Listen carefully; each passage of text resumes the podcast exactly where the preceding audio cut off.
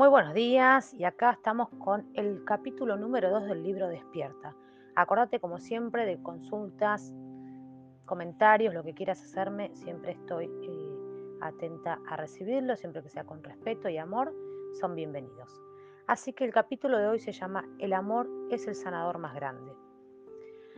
Mariano fue quien reconstruyó el puente que me llevaría a la unión con mi ser. Su gran amor hacia mí, su paciencia, su tolerancia, su fortaleza y su pureza fueron los condimentos necesarios para mi crecimiento y evolución. Él deseaba tanto sacar a la luz y liberar mi esencia que luchó hasta último momento sin bajar los brazos, ni siquiera por un instante. Solo el amor nos da tanta constancia.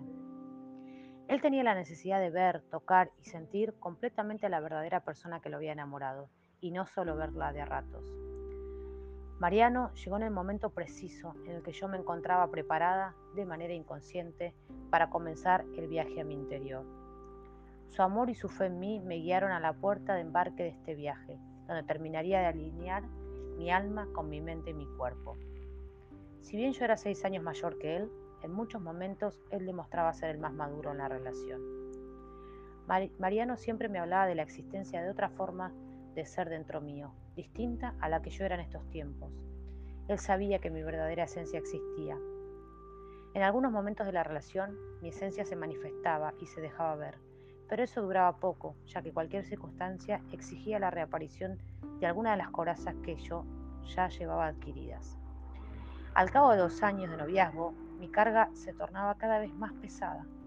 Había acumulado vagones de insatisfacción que no lograba depurar. Estaba viviendo una lucha interna y sentía la amenaza de un inminente desprendimiento de una parte de mi ser. El amor de Mariano ayudó a que comience a, reconocerme, a valorarme, a sentirme nuevamente. Su amor comenzó a derretir de a poco mis corazas y esto permitió acercarme a mi esencia. Y aquí es cuando comencé a desequilibrarme. Por un lado sentí el desmembramiento de mi armadura, la que me daba miedo soltar, y por el otro, me inundaban grandes sensaciones internas que había reprimido por años. Me encontraba en el medio de una tormenta sin saber cómo manejarme, sin saber qué cosas quería adoptar y cuáles quería desterrar. En esta transición aparecían muchas sensaciones encontradas. Me sentía muy vacía, nada me conmovía ni me satisfacía, nada me daba placer ni me provocaba deseo alguno. Todo me fastidiaba, me quejaba de cualquier cosa insignificante. No tenía ganas de compartir nada con nadie, pero tampoco de quedarme sola y quieta. Esta idea me aterraba. Me cansaba la rutina, me daba trabajo vivir, no me alegraba la memoria de mi pasado y mucho menos mi presente. No captaba halagos ni críticas, ni sentía ganas de reír ni de llorar. Simplemente no sentía nada. Y con tanto vacío de sensaciones comencé a salir por completo de mi eje. Pero fue Mariano que con tanto amor llegó a mi vida que sin darme cuenta me dio el envión que tanto necesitaba para destruir todas mis corazas y liberarme finalmente de mí misma, de mi propia cárcel. Al comienzo de la relación con Mariano, creí que sería algo sumamente pasajero, sobre todo porque había una gran diferencia de edades entre nosotros. Pero como aprendí más tarde, el amor rompe toda barrera, el amor vence cualquier ego, el amor no sabe vivir de estructuras.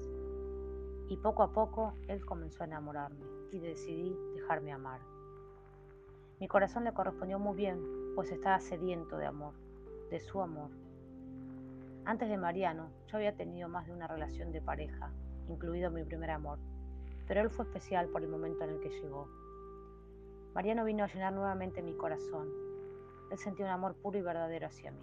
No había nada que hiciera sin, sin amor. Sus caricias, abrazos y miradas me hacían sentir mucho amor. Mariano me recordó y enseñó, y enseñó un amor digno de vivir. Yo también me enamoré de él, pero me encontró con un corazón casi dormido, casi olvidado por mí. En la vida que yo llevaba antes de que él llegara no reinaba el amor y pocas cosas llegaban a lo hondo de mis sentimientos. En esta unión se chocaba un corazón puro contra uno arañado y devastado. Llegamos a casi tres años de relación con convivencia de por medio. Él no cesaba en su lucha contra mis corazas para que yo dejara salir mi esencia, para que yo me reencuentre con mi ser y me libere de la armadura que por años ya creía que era parte de mí. Tan marchita estaba que le exigía cosas que en el, amor no se deben exigir, pedir ni esperar. Además, crecía en mí incertidumbre sobre mi futuro a su lado.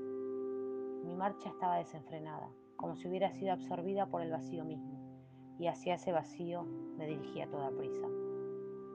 Los cinco meses previos a la separación me precipité hacia lo que sería mi propia caída. Ya tenía cegada el alma.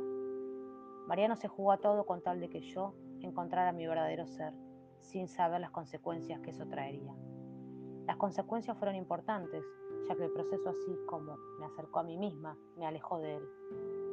Con el pasado no se puede hacer nada, solo tomar las enseñanzas de lo vivido y dejarlo atrás. El futuro lo desconocemos.